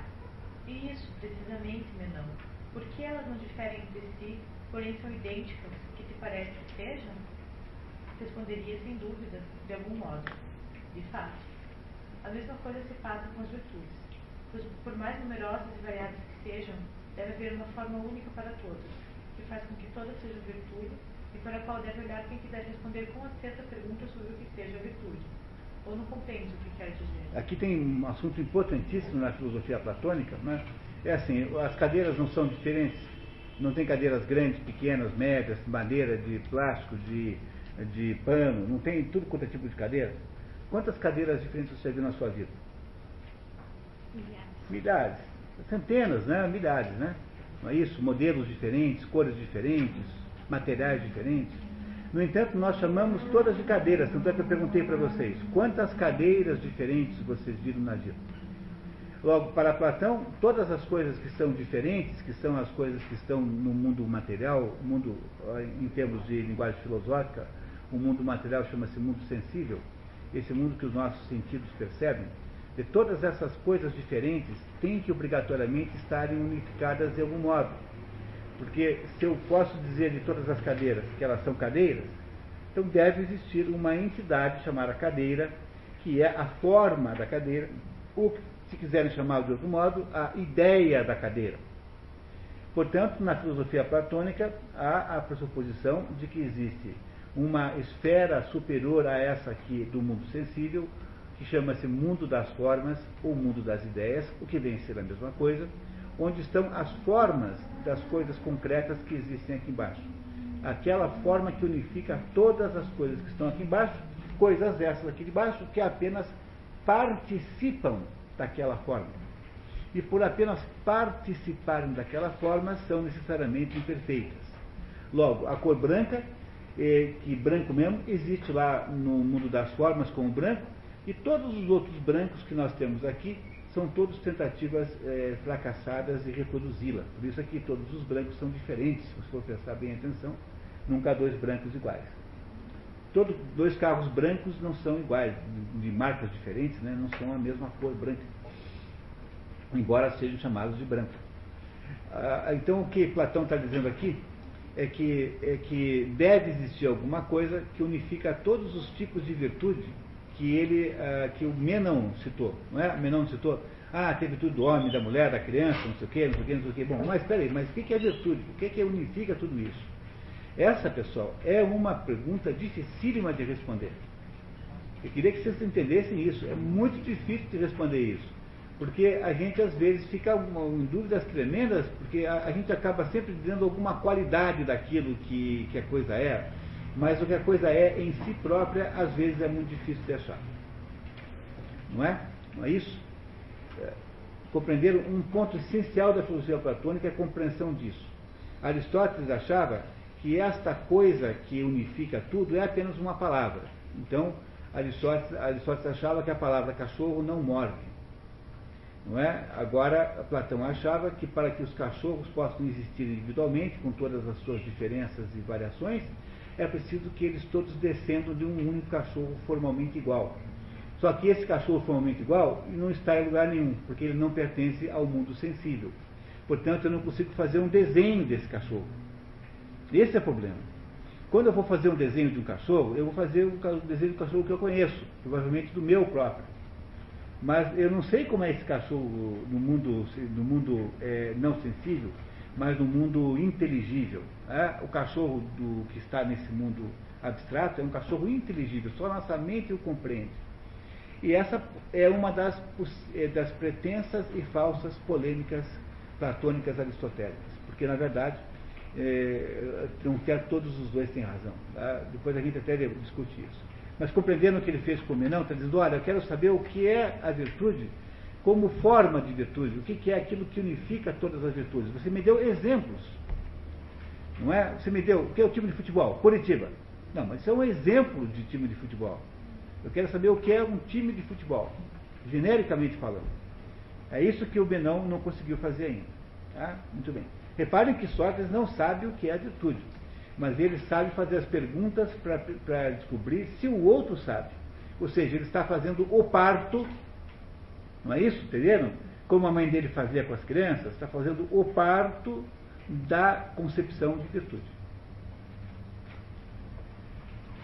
Sócrates e Menão entram em acordo sobre a virtude ser uma só para todos. Menão, precisando escolher uma definição só, diz que a virtude é a capacidade de governar os homens. Sócrates contrapõe que, nesse caso, a virtude não suplicaria aos escravos e também o alerta para que o governo dos homens deve ser feito com justiça, e que a justiça é só uma virtude entre tantas, o que os para o início da investigação, à procura de uma virtude que seja geral. Pronto, não foram a lugar nenhum. Parece, parece uma perda de tempo, é a perda de tempo mais maravilhosa que existe. Não há nada na vida mais estimulante, é, sob o ponto de vista intelectual, do que você eh, cair nas armadilhas, sair delas, recuperar e, e deixar eh, com que a sua mente vá produzindo uma compreensão disso. Não é? Porém, quanto a essa virtude única que se contém em todas as outras, não conseguimos encontrá-la. Não admite sua incapacidade e Sócrates fornece exemplo figura, para nós, vem a ser de todas as coisas a única que sempre acompanha a cor. Ele está dando um exemplo do que é uma definição, tá? que ele gostaria de ter ouvido para a virtude. Ele não está satisfeito. Mas é uma resposta muito simplacheirona só. Simplacheirona significa muito, muito ruim, né? Como assim? Por teres dito que figura é o que sempre acompanha a cor. Vá que seja. Mas, se alguém se objetar que não sabe o que é cor e que se encontra tão perplexo a esse respeito como com relação à figura, o que ele responderia? Boa pergunta, né? Quantas vezes você não pega o dicionário para saber que tem, tem uma palavra mais difícil que aquela primeira no dicionário, né? Não é isso? Tá. A verdade, creio, que no caso de ser o meu interlocutor um desses sábios briguentos e apaixonados de diria simplesmente: minha resposta é essa não estiver certa, a ti que compete tomar a palavra e refutar. Pronto, quer dizer, você faça o exame, você faça o parto então da certa. Não é? Quem são esses interlocutores sábios, dos sábios briguentos e apaixonados? São os sofistas. Está falando dos sofistas, tá? Que, que, que eram a turma que ficava na praça ensinando o pessoal a ser é, pilantra com as palavras. Lembra? O Sócrates quer fazer o quê? A recuperação da identidade entre o logos, que é a palavra, a fala e a coisa. Não é isso? Muito bem. Porém, se nossa situação fosse como a em que eu e tu nos encontramos, de amigos que desejam conversar, seria preciso responder com mais brandura e mais acordo com as normas da conversação. Ora, essas normas não exigem apenas que se responda a verdade, mas também que a fundamentemos com elementos que o interlocutor declare conhecer. É desse jeito que vou tentar responder-te. Diz-me o seguinte: não dás o nome de fim a alguma coisa? Refiro-me a limite, extremidade. Emprego todas essas expressões no mesmo sentido. Talvez Pródico fizesse distinção entre elas. Pródico de Ceus, nascido por volta de 460 a.C. e falecido depois de Sócrates, professor de Sócrates, é um sofista por quem Sócrates tem atitude ambígua, às vezes de admiração, às vezes de desprezo. De vez em quando ele elogia o pródigo, às vezes faz pouco dele, na, durante, os, os, durante os diálogos. Porém, acho que dirás que uma coisa é limitada e tem fim. É nesse sentido que falo não tenho em mente nada complicado. É desse modo mesmo que me exprimo e creio ter compreendido seu pensamento. Então, não dá também o nome de superfície a qualquer coisa? Ou de sólido, como se faz na geometria? Perfeitamente. Sendo assim, do que foi dito poderás compreender o que entendo por figura. Em toda figura, é o que afirmo, figura é o em, o em que termina o sólido. De modo mais geral, poderia dizer, é o limite do sólido. É, porque um sólido é, é, é, definido visualmente pelos seus limites, não é? Não é isso? Quais são os limites? O que é isso aqui? É definido por esse, por esse limite aqui. Porque tudo que está além disso aqui já não é mais folha. Não é isso? Tá, muito bem. Ele está apenas dando um exemplo, não está discutindo esse assunto, não é importante para Sócrates. Ele está dando um exemplo do que, que ele quer que o outro faça, de como o outro deve responder a pergunta. Quando não exige que Sócrates defina a cor, ele lança a mão da tese de Empédocles que os corpos deixam escapar certos eflúvios por meio de pontes. Empédocles é um filósofo pré-socrático, um daqueles filósofos naturalistas que veio antes de Sócrates e que achava que, a, que os corpos deixam escapar eflúvios pelos poros, qualquer corpo. Sócrates conclui que cor é o eflúvio dos corpos, proporcionado à visão e por ela percebido. Portanto, a cor é um tipo de eflúvio que a visão percebe. Não é? É isso? Tá? E essa é a definição de cor. Ele não gosta da resposta, mas Sócrates insiste que a definição de figura era melhor. No entanto, filho de Alexíria, estou convencido de que não é a melhor, porém a outra. E tenho certeza de que tu também pensarias comigo, se não fosse obrigado, conforme declaraste ontem, a partir antes dos mistérios e ficasses para seres iniciados. Em fevereiro, em Eleusis, eram celebrados os pequenos mistérios, e em setembro os grandes mistérios. Os cultos estavam ligados a Deméter, logo à agricultura. É, porque Deméter é a mesma coisa que Ceres. Ceres para os romanos, de onde vem a palavra cereal, cereal vem de Ceres. Ceres significa Deméter, é a mesma deusa que cuida da agricultura.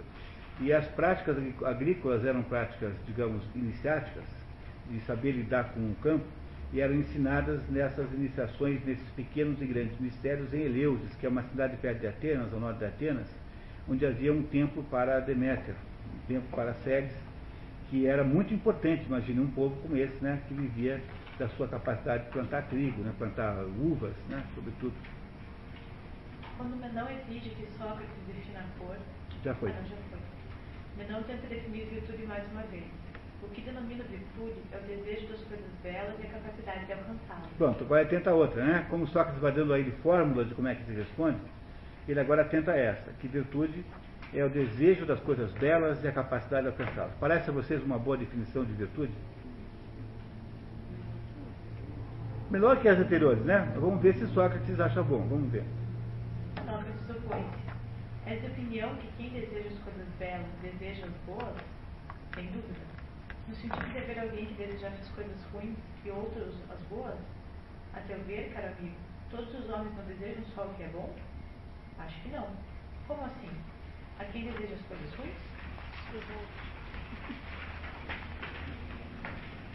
Ah, o pressuposto de que sejam boas é o que queres dizer, ou sabendo que são más e apesar disso as desejam. Está vendo? Essa aqui é uma velha questão grega. É, o, o, os gregos, é, sobretudo Platão, né, tem essa tese de que não há maldade possível na existência humana. O que há é ignorância. Então, o sujeito que, que é aparentemente mal é apenas ignorante daquilo que ele está fazendo. Ou seja, o sujeito não é um sujeito que não faz coisas más porque ele é mal de fato, mas porque ele pensa que aquelas coisas que ele fez são boas. Ele tem a ignorância do que seja de fato mal e bom. Essa é uma tese platônica. Não estou dizendo para você subscrever nisso, mas só compreendo que é dessa tese aqui agora, essa tese está sendo debatida aqui agora por Sócrates. Não é? Ele está dizendo assim, mas é impossível que alguém possa querer alguma coisa má. Ele vai explicar, melhor que eu. Vamos lá. Ambos os modos. És mesmo de, és mesmo de parecer, não, que haja quem saiba que as coisas ruins não são boas e apesar disso as deseje? Penso que sim. Que tens por desejar? Não é entrar na posse do que se deseja? Sim, entrar na sua posse. Que mais poderia ser? Na convicção de que as coisas ruins são de vantagem para quem as possui, ou consciente que são prejudiciais a quem tocam por sorte? Uns acreditam que as coisas ruins são úteis, outros sabem que prejudicam. E é se parecer que conhecem as coisas ruins como que pensam que elas podem ser de alguma vantagem? Nesse ponto, acho que não. É claro, por conseguinte, que não desejam as coisas ruins os que conhecem como tal, mas apenas os que as consideram boas, embora sejam ruins. De forma que os que não as conhecem e as consideram boas, é evidente que só desejam o bem. Ou não é assim? Pode ser que não. Como? As pessoas que desejam o mal e estão certas, conforme o afirmam, o afirmas, de que o mal é prejudicial para seu possuidor, sabem que vão ser prejudicadas por ele? Necessariamente. E não sabem que as pessoas prejudicadas são infelizes na proporção do mal recebido? Isso também é forçoso que assim seja. E os infelizes não são desgraçados? Acho que são. E é de parecer que haja quem deseje ser infeliz e desgraçado?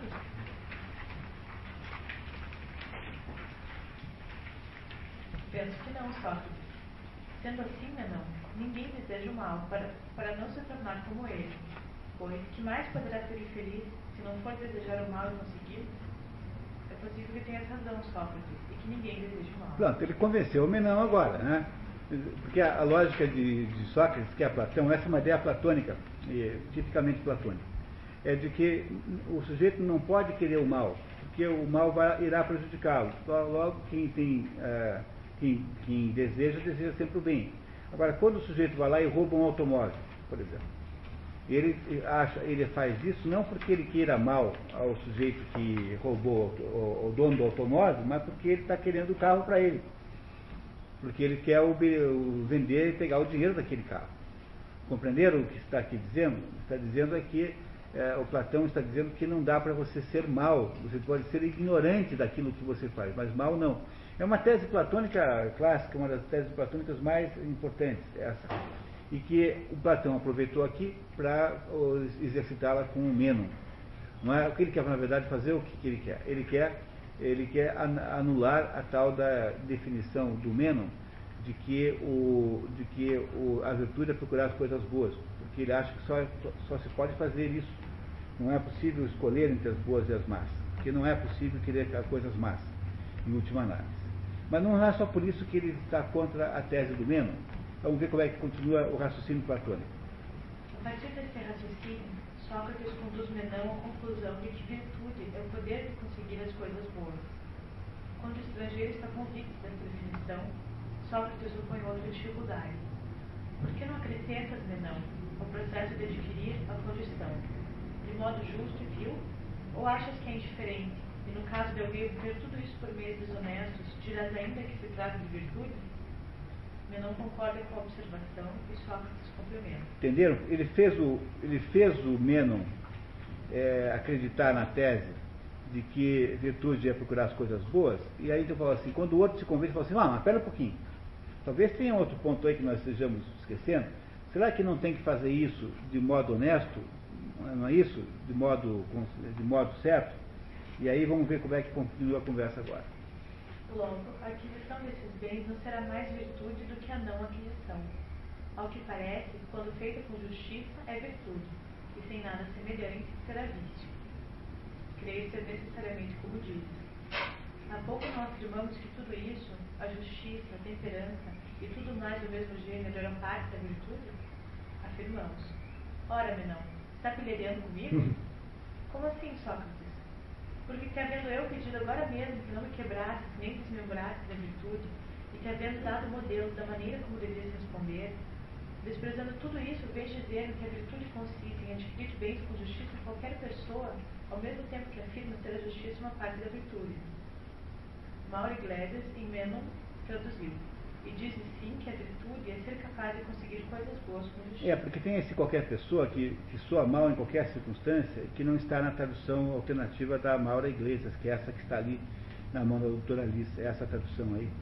É, há três traduções do Menon, a tradução do, do Carlos Alberto Nunes, que foi usada aqui, que é essa aqui, a, aquela ali da Maura Iglesias e a do Jorge, Jorge Pelicati, do, do, da editora Globo, uma tradução antiga da década de 50, mais ou menos. É? Então aqui é apenas, o que, que ele fez, o Sócrates? Né? Ele primeiro joga a armadilha, a isca para o outro dizer, não, de fato tem que ser aquisição com justiça. E depois em seguida diz assim, está brincando comigo? Agora há pouco nós combinamos que nós não íamos falar de justiça, temperança, não sei o que, não sei o que, não sei o que, que eram todos pedaços da virtude, e agora você voltou a isso? Olha, quem é que fez a armadilha para o mesmo cair? Ele, Sócrates mesmo, fez a armadilha. Sim, foi o que eu disse. Do que admites, conclui-se que é virtude fazer com, com uma parte da virtude tudo o que se faz. Porque a justiça e tudo mais que se assemelhe, segundo disseste, são partes da virtude. E daí? O que digo é que, apesar de te haver pedido que me definisses a virtude em geral, muito longe de dizeres o que ela seja, afirmas que toda ação é virtude quando realizada com uma parte da virtude. Que é, que é a justiça. Entendeu? Com a justiça. Como se já houvesses dito o que é a virtude em geral, e eu já devesse conhecê-la, tanto mais que a partisse em pedacinhos. É uma espécie de bronca, mas é uma bronca carinhosa, né? Mas no fundo, no fundo, é uma armadilha que o Sócrates montou e ele caiu. Né? Esse mesmo não é um interlocutor à altura de Sócrates, né? ele é apenas um. Ele é um estrangeiro que está ali em Atenas e está ali se conversando com o grande Sócrates, que era conhecidíssimo. Entenderam o que ele fez aqui? Quer dizer, ele acabou de dizer que é, não se pode definir uma coisa apenas pela sua parte, ou seja, se a justiça é uma parte da virtude, então não pode dizer que a virtude é a justiça, que é o que acabou de fazer, menos induzido por Sócrates. Não é isso? Muito bem, continuamos. É preciso, portanto, recomeçar e formular-se novamente a pergunta: que é a virtude, meu caro Menão? Se é virtude toda ação feita como parte da virtude? Dizer isso é como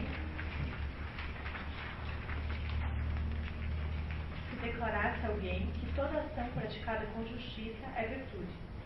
Ou achas que não é preciso formular a mesma pergunta e que é possível conhecer uma parte da virtude sem saber o que seja virtude? Penso que não. Ainda te recordas do que te respondi a respeito de figura, que ajeitamos esse tipo de resposta, que se baseia no que ainda está sendo procurado e não foi admitido de comum acordo. E com razão, a rejeitamos, Sócrates. Não presumas, portanto, meu caro, que conseguirás explicar a quem quer que seja o que é a virtude no seu conjunto, só com incluires na resposta uma de suas partes, ou seja, o que for que expliques, ou seja, o que for que expliques dessa maneira, pois voltará a impor-se a pergunta inicial, que vem a ser, afinal, a virtude, se falas como falas? Ou é de parecer que não tem consistência o que eu digo? Acho que está certo o que disseste. Muito bem. Aí, aí você tem uma magnífica demonstração do método socrático de resolver problemas, que é fundamentalmente o seguinte. Antes de você começar a discutir um assunto feito um maluco, um acelerado, é preciso definir o que é que você está discutindo. Porque, porque é, essa, esta, isso que, estamos lendo aqui significa, em termos bem práticos, o seguinte, que não, não é para ficar discutindo palavras. Nunca discutir palavras. Palavras do tipo solidariedade, inclusão, é, é, é, sustentabilidade, toda, toda palavra que é discutida assim, vira uma conversa de maluco. Toda, toda, toda, toda. Porque você não sabe o que está falando. O que é isso? As pessoas não têm a menor ideia do que estão falando. Cada um tem uma certa ideia do que seja cada coisa dessa. Solidariedade, por exemplo. É uma coisa boa ou uma coisa ruim? Bom, você não sabe, porque os ladrões são solidários entre si também. Não fica, não fica um ladrão lá dirigindo a Kombi da fuga? Não fica lá um ladrão frente do banco na Kombi para fugir do, do, no assalto ao banco? Não fica um outro ladrão lá olhando se não tem, não está vindo a polícia?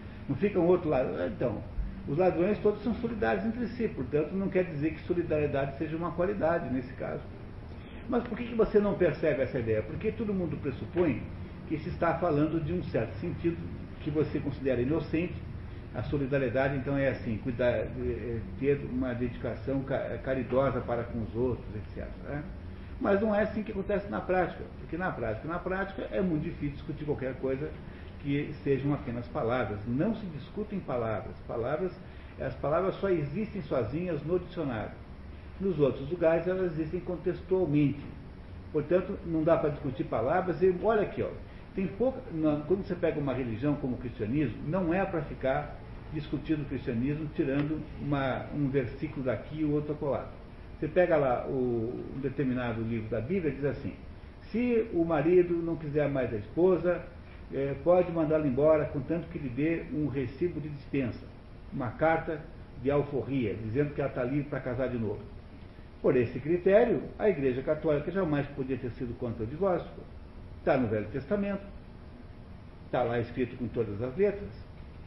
Mas por que, que eu não devo uh, aceitar isso? Porque, o, o, há, contrariamente a esta ideia, diversas outras ideias dentro da Bíblia que são contraposições a essa. Quer dizer, você só deve entender o, o conjunto dinâmico da interação de, de, de ideias. Eu, mesmo os Dez Mandamentos, com exceção do primeiro, amar a Deus sobre todas as coisas, os outros são todos meio relativos, relativos não, são, não são absolutos. Não, não matarás. Há muitas e muitas circunstâncias em que a morte é legítima. Há a circunstância da guerra, a circunstância da legítima defesa de si ou de terceiros então agora vai alguém matar os seus filhos, você diz que não, porque está escrito na Bíblia que não matarás? Mas isso já não é ser cristão, é ser bobalhão. Né? Compreenderam? É, o problema de, de, todo o radicalismo religioso é você aparecer com uma frase, ó, tem uma frase no Corão que eu peguei aqui, ó, que diz, tá, aí, olha, por causa disso, disso, disso. Ou então fazer a mesma coisa, porque no, cristiano, dentro do Velho Testamento, no Testamento, está cheio de coisa que não é para você fazer como está escrito ali, com toda a sinceridade. Está cheio de coisas moralmente discutíveis se você considerar as coisas sem a consideração das suas lateralidades, das circunstâncias que estão envolvidas ali. E a mesma coisa ah, acontece com as palavras. As palavras não são para ser discutidas independentemente. Portanto, a palavra, a palavra virtude, que se quer discutir aqui, ela não é em si alvo de discussão, a não ser que eu defina bem o que é virtude. Eu preciso saber o que é isso, definindo isso, botando fins, limites, para poder ter uma conversa, senão não dá. Por exemplo, inovação é uma, é uma, é uma coisa boa ou uma coisa ruim? Bom, depende, por exemplo. Quem não bate na mulher? Né? Começar a bater na mulher é uma inovação na, na, na, na relação conjugal. Não é, é? Não é? é uma coisa boa por causa disso? Não. não é? As coisas também pioram, e sendo novas, podem ser piores. Né? Tinha um Lord Acton que dizia que quando ele queria criticar alguém, dizia assim, no seu discurso há coisas novas e coisas boas. Mas as novas não são boas e as boas não são novas. Mostrando que, às vezes, a inovação por si própria, em si própria, não tem nenhum sentido, nenhum cabimento, é uma perda de tempo completa porque eu estou só discutindo uma palavra, não estou discutindo uma ideia ou um fato. O que se discute são ideias ou fatos, mas palavras não. É isso que o, Platão aqui está nos ensinando, mostrando para, pela boca de Sócrates, ensinando isso ao menos. É? Ele fará isso todas as vezes que tiver, é, que tem uma situação como essa, ele tentará sempre definir as coisas antes. Continuamos. Menão confessa que encontra-se com os sortilégios e encantamentos de Sócrates e está soberbado de dúvidas. Compara-se com um homem entorpecido por ter tocado no peixe leve. A mesma coisa parece que fizesse comigo, enquanto entorpecido. Sim, entorpecido, tanto na alma como no corpo, sem saber como responder. No entanto, não tem conta o número de vezes que já discorri sobre a virtude, com bastante proficiência, segundo creio. Que ele achava que sabia, né? Não é isso? Tá? Agora, porém, não sei nem mesmo dizer o que ela seja. Por isso, sou de opinião que fazes muito bem nunca viajar nem te afastares daqui, pois na qualidade de forasteiro, se procedesse dessa forma em outras cidades, poderia ser retido Está vendo? Tá vendo? O grau de humor desse diálogo é maravilhoso. Não é? o, o método socrático da dialética socrática platônica é, tem três estágios. Então eu vou explicar isso agora para entender de uma vez. O primeiro estágio é o estágio em que o, em que o, o, o condutor da, do exame, né, é aquela pessoa que não está falando, aquele que está examinando, ele, ele faz a destruição das ilusões daquele que está falando. Então o outro está falando, você vai destruir as ilusões. Isso é muito bom na vida. Então, hoje eu peguei o jornal Gazeta do Povo, tem assim a seguinte manchete. Todos os, a cada dois dias morre um jovem no Paraná. Manchete da Gazeta do Povo de hoje, sábado. Aí a, a, pergunta é, o que é que isso significa? Né? O mais grave de tudo é o seguinte, é que o sujeito que escreveu isso não tem coragem de escrever o contrário, diz assim, todos os dias os jovens matam dois no Paraná, porque quem mata os jovens, os adultos e os velhos são os jovens. Mas eu não posso dizer que são os jovens, porque isso soa mal, politicamente incorreto eu dizer que os jovens é que matam os jovens, porque os, os, os, os jovens são uma categoria digamos, etária eh, divinizada. Portanto, os jovens são intocáveis, não podem ser criticados de modo nenhum. E é por isso, então, que eu ponho uma manchete, que é uma absoluta mentira, porque não significa nada e não me diz nada sobre o problema. Porque para eu poder resolver o problema da morte de pessoas, eu tenho que saber quem é que os mata. Porque o que mata as pessoas não é o, o, o, o morto, mas é alguém que está, continua vivo, que os matou, Portanto, se eu quero lidar com esse assunto verdadeiramente, precisaria socratizar, no sentido bom da palavra, socratizar o articulista, né? o, o editor, enfim, o, o manchetarista da, da, da, da Gazeta do Povo, para ver se o para de escrever é, é, bobagem, porque no fundo é tudo besteira. Mas não tem Sócrates para fazer esse exame. Se você chegasse para vocês e falasse, então vamos pensar um pouquinho, vamos fazer um exame sobre o que é que você está dizendo você conseguiria talvez aumentar muito a qualidade intelectual das pessoas. Mas a verdade é que está lá agora todo mundo achando que jovem, qual é a consequência da manchete? Que todo mundo que a viu com o rabo do olho assim, está dizendo, nossa, os jovens são de fato perseguidos. Quando na verdade são eles é que são o problema maior, porque são eles que matam os outros. Entendeu? Depois, você compreende que essas coisas são todas assim, e se você não faz um estudozinho desse tipo com a pessoa, o sujeito do outro lado não percebe que ele está falando besteira? Porque o que ele está dizendo é que molhou e está molhado, choveu e está molhado o chão. É a mesma coisa que dizer que todo dia morrem dois jovens. Mas isso não significa nada. Eu teria que botar uma manchete lá que ajudasse. Dizer assim, a juventude é responsável pela maior dose de criminalidade. Bom, aí estaria pelo menos identificando o assunto, estaria fazendo uma análise do problema, e não apenas constatando a, o, a umidade do chão, porque isso é tautológico, né? Quer dizer, não tem nenhum sentido, não tem valor nenhum como informação. E, na verdade, não é a juventude responsável, são as drogas, né? É, mas são, a maioria são jovens, né? Sim, claro, mas eh, como aqui no caso trata-se de identificar classes etárias, né? Mas eu concordo que são as drogas, não tenho a menor dúvida. Quer dizer, no, no, em Curitiba tinha um, um, assassinato por dia, até 10 anos. Hoje tem, tem sei quantos por semana, quantos por dia. E eu, isso é tudo função de droga. A droga é que é o fator deflagrador da violência periférica, né? Que é uma violência mais periférica. É, é isso, né? É, tá vendo? De 30 pulou para 70. É, porque agora em, até setembro foram 754 mortes. Então, tá? Agora quem é que matou? Você vai ver a idade da faixa etária? É de 14, 15, 16 até 35, 20, 35, 25, 20, 30, por aí. Pois agora, qual é o sentido que tem que eu escrever no jornal? Que a cada dois dias morre um jovem. Vocês compreendem que isso não faz nenhum sentido numa informação como essa? Mas é porque essa gente toda não tem supervisão filosófica, quer dizer, eles não têm alguém que seja capaz de produzir neles uma autorreflexão que devia ter em alguém que tenha a responsabilidade de escrever um, um, uma manchete do jornal como do Horas do Povo. Agora, se isso é, se isso é feito assim para ser demagógico, se a demagogia vem do jornal, bom, aí não sei, aí já temos um problema moral. Deixa de ser burrice e passa a ser problema moral. Você teria, Munir,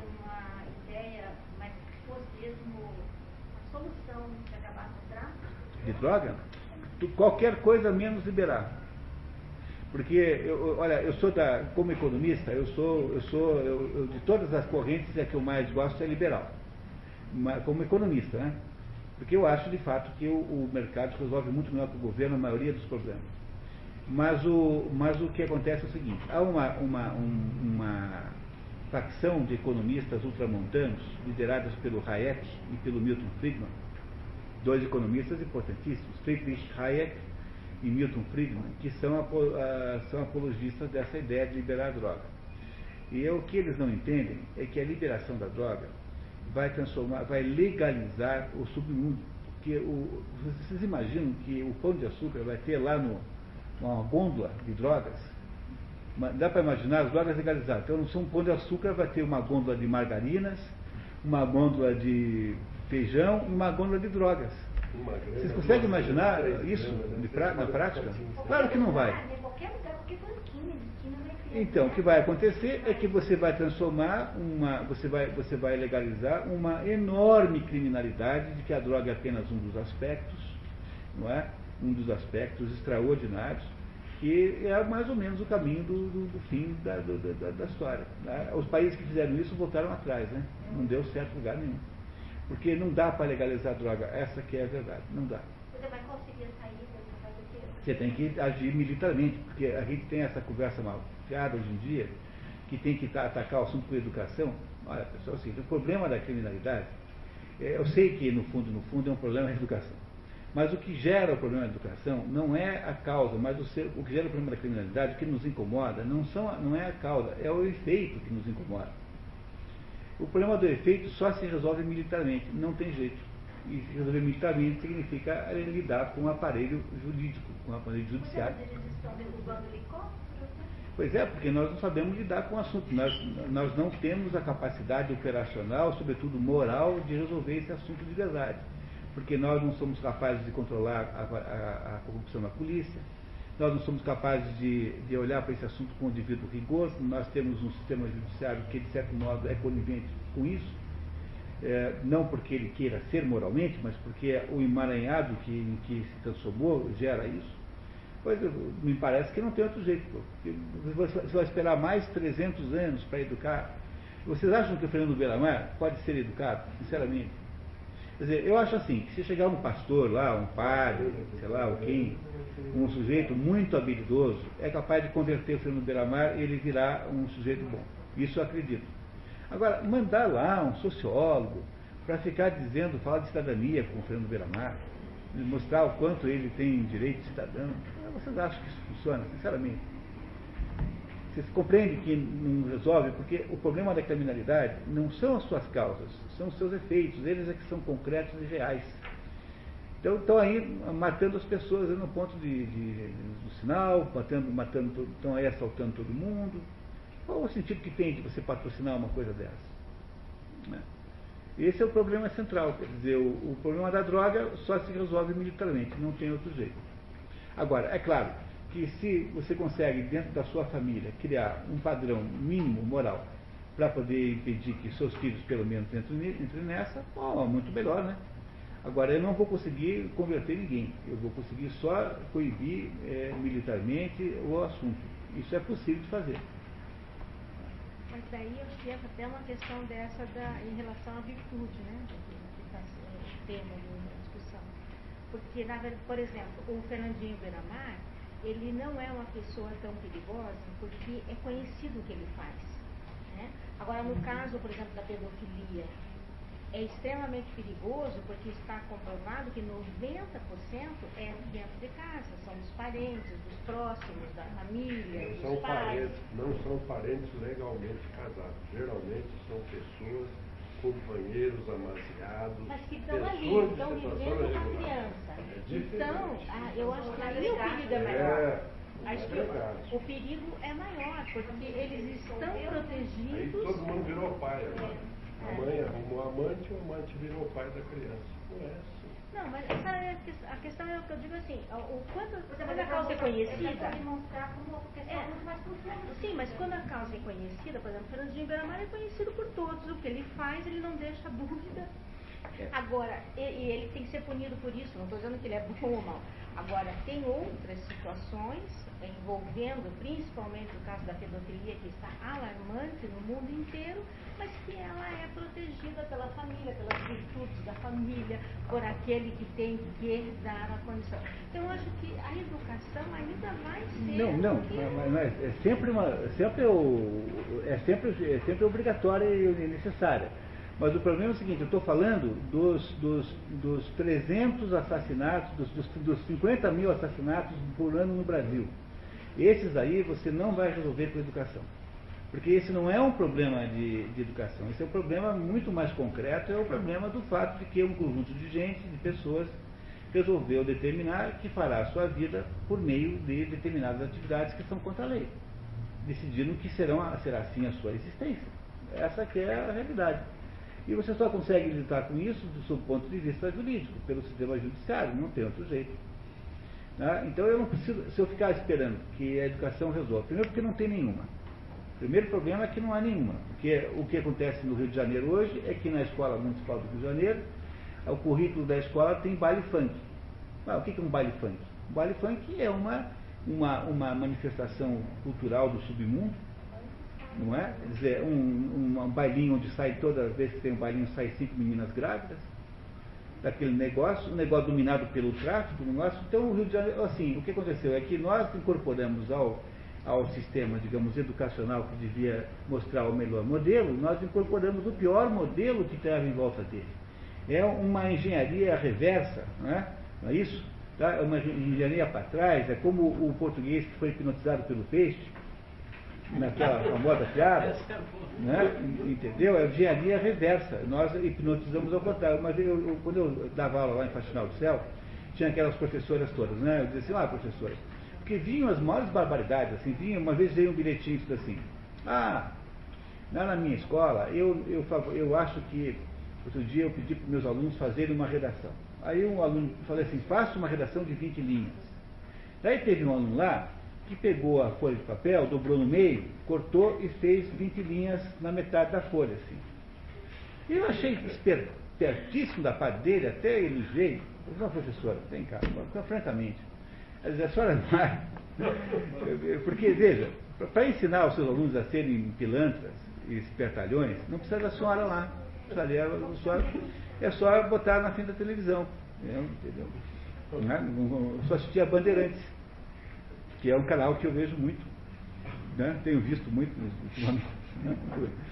Aí você assiste a Bandeirantes e vai saber o que é esperteza. Agora, a senhora não acha que a escola devia existir para ensinar para o seu, pro seu aluno os melhores modelos? Tipo assim, olha, aqui na nossa escola, na nossa relação, ninguém vai ser esperto. Eu não vou ser com vocês e você não vai ser comigo. Então a gente deixa de ser esperto um o outro, pelo menos aqui. É? Como dizia o, o aquele uh, psicólogo chamado Zondi, que dizia assim, você tem a obrigação de ser bom mesmo quando o mundo todo em volta de você é mal. Continua a sua obrigação de ser bom. Portanto, se uma professora do ensino médio do Paraná, solta por aí, dando aula, está por aí, solta? É, tá, né, criou uma escola de pilantragem e malandragem, né? Vocês acham que dá para acreditar muito em educação? O problema da educação é um outro completamente diferente, precisaria do dia inteiro para discutir isso. Agora, o problema é que a questão concreta e real da violência e da, da, da, da do crime, eh, o crime pior que existe é o, o, crime de natureza econômica, né? porque você tem crimes que são completamente incontroláveis, o crime de paixão, o sujeito briga com o vizinho, briga de trânsito, como é que você faz para controlar isso? Difícil. Paixões humanas estão envolvidas. Ah, tem o crime da, do sujeito que é louco, serial killer, é o sujeito que tem uma, um problema mental. Como é que eu controlo isso? Difícil. Agora, o crime que, que de fato está gerando esse desastre todo é o crime que é um meio de, de, de obter é, é, um crime econômico, da droga, do assalto, do sequestro. O crime que o sujeito que decide viver de roubar os outros, de explorar os outros. Esse me parece o crime mais grave de todos. Porque esse é o crime que, no, no conceito chinês de crime, esse é que não tem solução.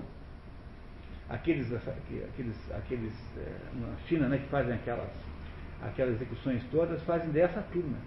Eles chegam para a vizinhança onde moram, vocês falam, vocês, vocês cuidam dele? Vocês se responsabilizam? Não, então não estão mais.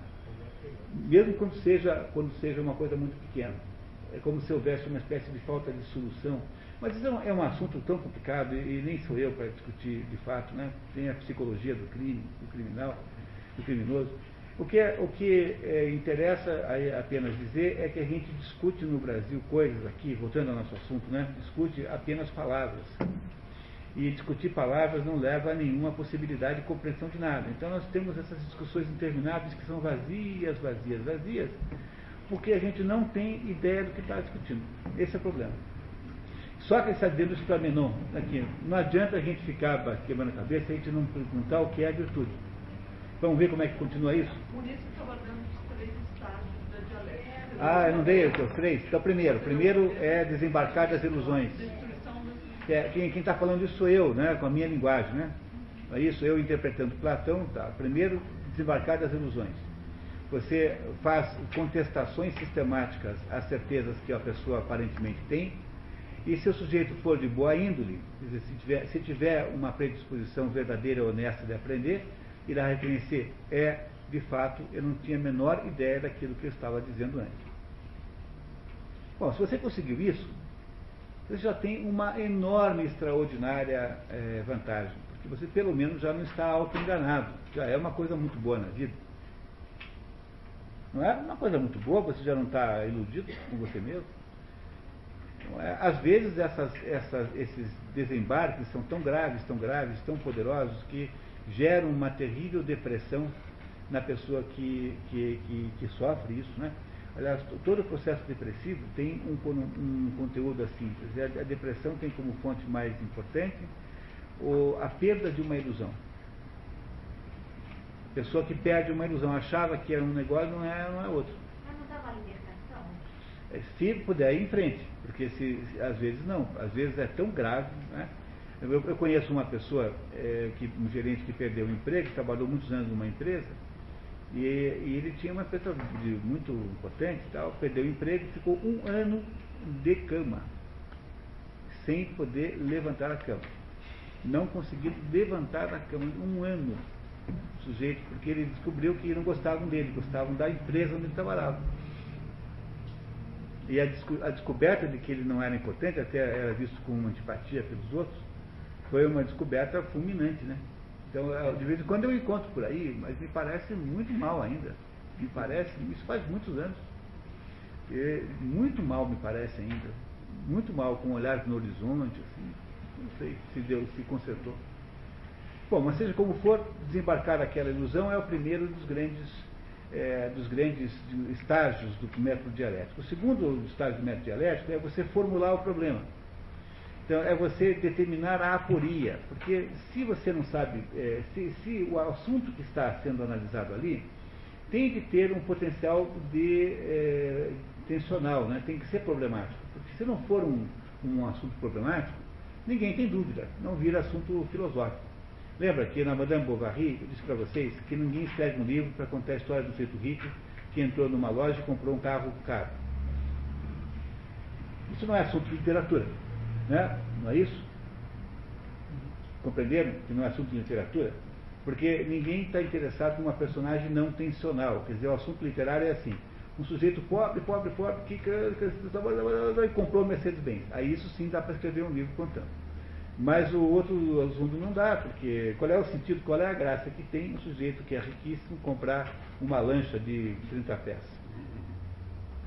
Que que, qual é o, a graça literária que tem isso? Só serve como descrição biográfica, você contar a vida do milionário, do, do, do, do Onassis.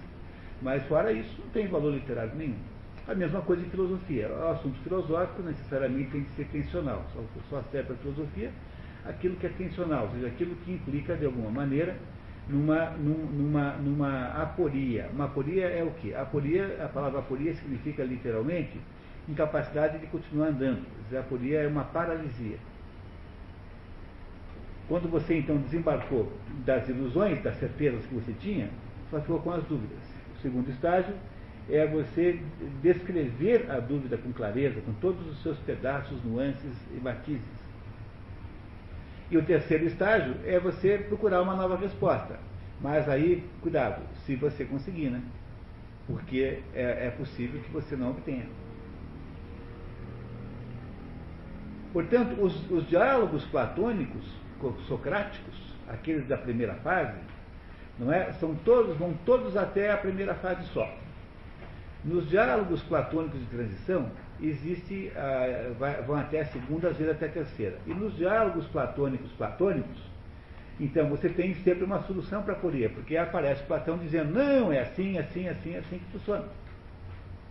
Entenderam essa diferença agora, pessoal? Ficou bem claro agora, né? Não é? Portanto, você sempre sabe que o diálogo é socrático, socrático, é platônico socrático, quando ele está meio na dúvida sobre o que fazer. Esse aqui, por exemplo, é tipicamente um diálogo intermediário, porque embora na boca de Sócrates estejam ideias de Platão, no final das contas, Platão não sabe dizer, Sócrates não sabe dizer se a virtude, afinal de contas, pode ou não pode ser ensinada. Ele não resolve o problema. Realmente não resolve. Ele sabe que. Ele, ele, ele, eu não sei, acho que ele tem dúvida de fato. Mas vamos, vamos esperar para chegar lá. Então, vamos lá? Frente. Sócrates defende se explicando. Não é por me encontrar seguro de mim mesmo que provoca confusão no espírito dos outros. Pelo contrário, é por na maior perplexidade que também deixa os outros confusos. Entendeu? Entendendo aqui? Veio bem a calhar essa observação aqui, né? Não é, quer dizer, olha, não é que eu esteja confuso de, de, propósito, é porque eu próprio estou confuso, portanto, é que por isso que vocês também estão perplexos. Assim, presentemente, a respeito da virtude, ignoro o que seja. Talvez eu soubesse antes de me tocares, mas agora parece que não sabe. Olha, deu certo a primeira fase? Que bom, a primeira fase venceu. De qualquer forma, desejo examinar o assunto contigo, para vermos o que vem a ser, afinal, a virtude. Continuando a pesquisa do que seja virtude, mas não provoca Sócrates. E de que modo Sócrates te arranjarás para procurar o que não sabes absolutamente o que seja? Das coisas que desconheces, qual é que te propões procurar? E se porventura vieres encontrá-la, como poderás saber que é ela, se nunca conheces? Veja só que bom criadinho, né? Ah, espertalhãozinho, né? Então, é, então tá bom. Então você quer perguntar, procurar aquilo que você não sabe. Como é que você sabe que você encontrou então? Como é que você faz para descobrir uma coisa que você não tem a menor ideia do que é? Não é? Essa é a provocação de Menão. A que Sócrates é, responderá da seguinte maneira. Compreendo, Menão, o que queres dizer. Mas será que avalias, de fato, quanto é provocativa a tua proposição de que o homem não pode procurar nem o que sabe nem o que não sabe? Não pode procurar o que sabe pelo simples fato de já o conhecer. Não precisará, portanto, esforçar-se para procurá-lo nem que ignoram, pois não saberá mesmo se terá de procurar. É, essa é Sócrates fazendo a descrição da, do comentário do, do Menão, né? E não te parece que é uma bela proposição, Sócrates? Todo, todo orgulhoso de ter conseguido desafiar o mestre, né? Tá. Todo, todo frajola, né? Ah, tal. Acho que não. Poderás dizer por quê? Posso. Já ouvi de alguns homens e mulheres entendidos em assuntos divinos que. e que disseram algo verdadeiro, segundo penso, e O que foi? E quem eram essas pessoas?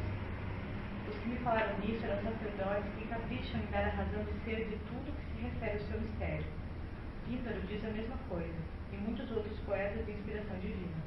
O que dizem é o seguinte: considera agora se te parece que tem razão.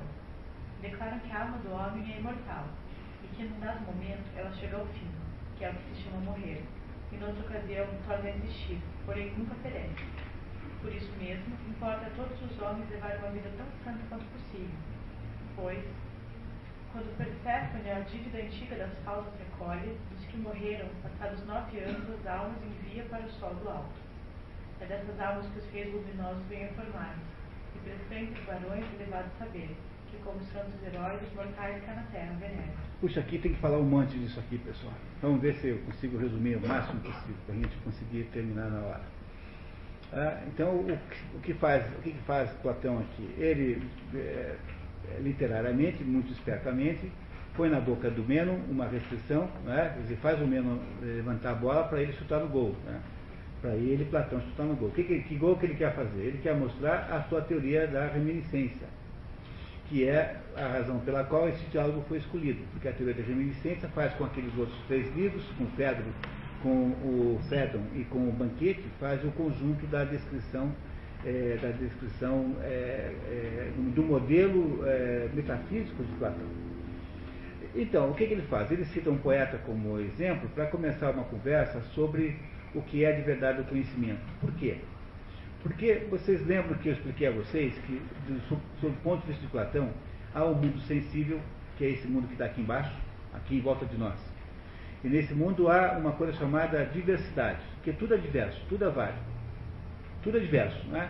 Portanto, quando você inventa uma moda, falar de diversidade, você está comendo no molhado, porque diversidade é a marca natural da existência das coisas reais, porque até mesmo gêmeos têm impressões digitais diferentes. Portanto, diversidade é a marca do mundo. O mundo é diverso por natureza. Não é ficar por aí fazendo coisas, campanhas pela diversidade, isso aquilo, é apenas uma maneira de não discutir coisa nenhuma, porque é apenas uma palavra, novamente. Bom, mas esse é outro assunto. Aí o que acontece? Como aqui no mundo real, nesse mundo sensível, esse mundo que nossos sentidos veem, tocam, o meu olho vê, não é isso que nossos ouvidos escutam? Nesse mundo tudo é diversidade. Para Platão, porque há diversidade nesse ponto, é preciso haver alguma unidade também. Por isso é que Platão diz que deve haver uma forma para tudo.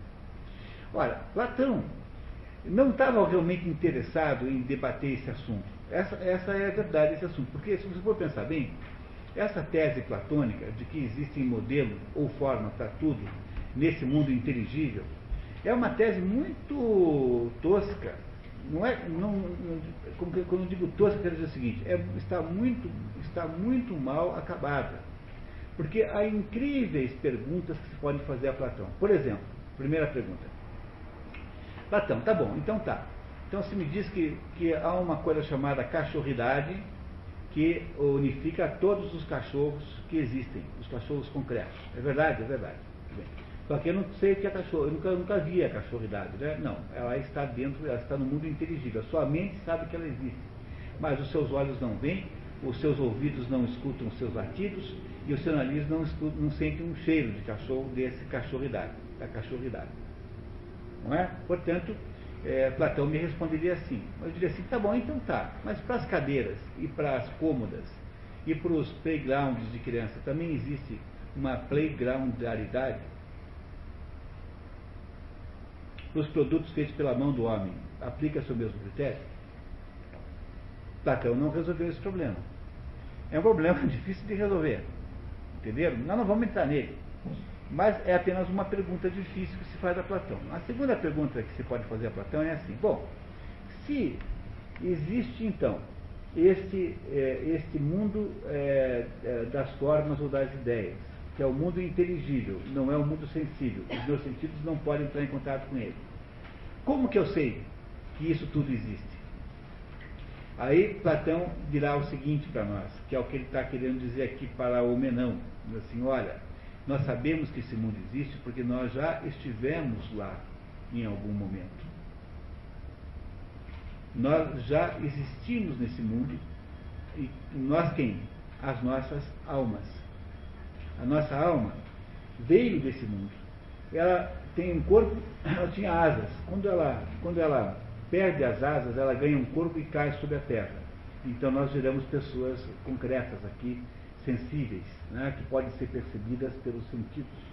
Mas o nosso, nossa alma não é como o nosso corpo que é perecível, ela é eterna, ela nunca perecerá, ela é imortal. E é essa alma que sabe. E é por isso que nós sabemos que isso é assim. Não é? É isso que ele está tentando explicar aqui para o Meno, que é a ideia de que tudo que nós sabemos não passa de uma reminiscência, de uma lembrança de coisa que nós já sabíamos antes. Vocês, não sei se vocês percebem como isso tudo é cristão, né? Para transformar Platão num cristão, demora 15 segundos. É só dizer que essas ideias todas estão na mente de Deus. Pronto, acabou de estar virou cristianismo. Por isso que foi muito mais fácil do que pelo caminho de Aristóteles a incorporação da filosofia grega ao cristianismo. Tanto é que Santo Agostinho é um platônico. O primeiro momento filosófico da Igreja Católica, né, o cristianismo nasce filosoficamente com o platonismo. O, Aristóteles não, o Aristóteles só vai aparecer no século XI e XII, quando, com os escolásticos. Até lá, Platão dominou o tempo todo. Ok, pessoal? Esse assunto é bem complicado. Vamos tomar um café antes de continuar? Cristóvão?